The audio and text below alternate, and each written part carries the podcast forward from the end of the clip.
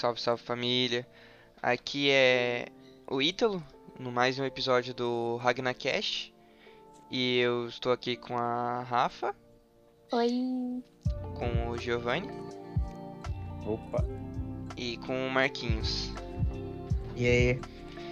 E nesse episódio a gente vai falar sobre os movimentos separatistas. E aí, alguém pode começar pra gente? Ok, essa é comigo. Então, um movimento separatista é formado por uma parte da população de um país que se opõe a outra e não concorda com a forma de governo no seu país. Mas, para entender melhor como ele funciona, antes eu tenho que explicar sobre um outro conceito. E esse conceito é o do Estado, que também pode ser chamado de país, e é o conjunto de instituições que organiza o espaço de um povo ou nação. Para a existência do Estado, é necessário que ele tenha seu próprio território e ele deve ser autoridade máxima na região que possui. Uma das principais funções do Estado é a de proteger e dar segurança aos seus cidadãos.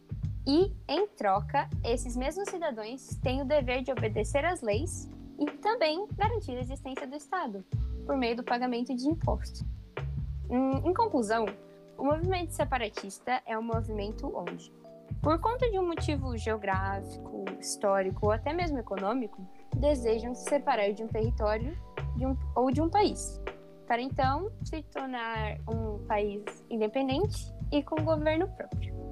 E um exemplo disso foi o que aconteceu com os curdos. Sim, Rafa. É, o território dos curdos é o exemplo claro de um movimento separatista, onde inicialmente ele foi separado por meio de um acordo entre a, a França e a Inglaterra, onde nesse acordo o Oriente Médio ele foi traçado com limites de países que nem existiam até, até então. Por conta dessas limitações que ocorreu. Aqueles que eram da etnia curda da época acabaram ficando My sem God. território nenhum, sem território próprio. E acabaram ficando espalhados entre a Turquia, Síria e o Iraque. E com isso, e com, por conta dessa consequência, desse, dessa separação, eles acabaram sendo conhecidos como a maior na- nação sem território do mundo. E os dados, quando, eh, os dados, quando foram calcular e estimar a população curda que estava é, separada por esses quatro países, estimaram mais de 40 milhões de curdos. É, 40 milhões de curdos é muita coisa pra uma nação que não tem um território. Verdade.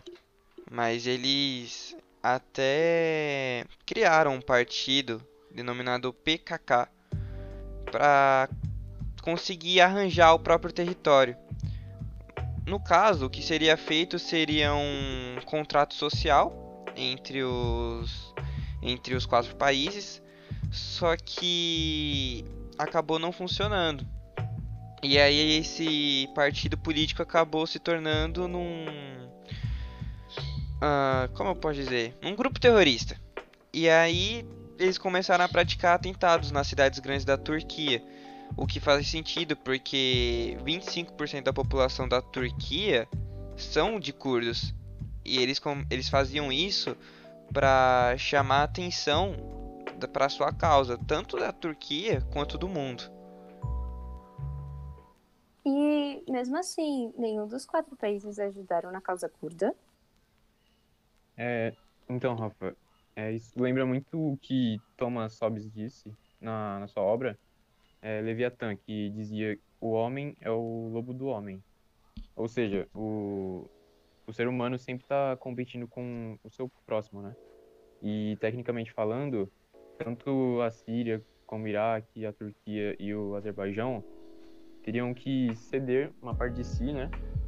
E assim formar o Estado curdo, é, fazendo assim um contrato social com ambos os países, que obviamente eles não queriam, né? É, afinal, ninguém quer perder toda uma economia, cultura e etc.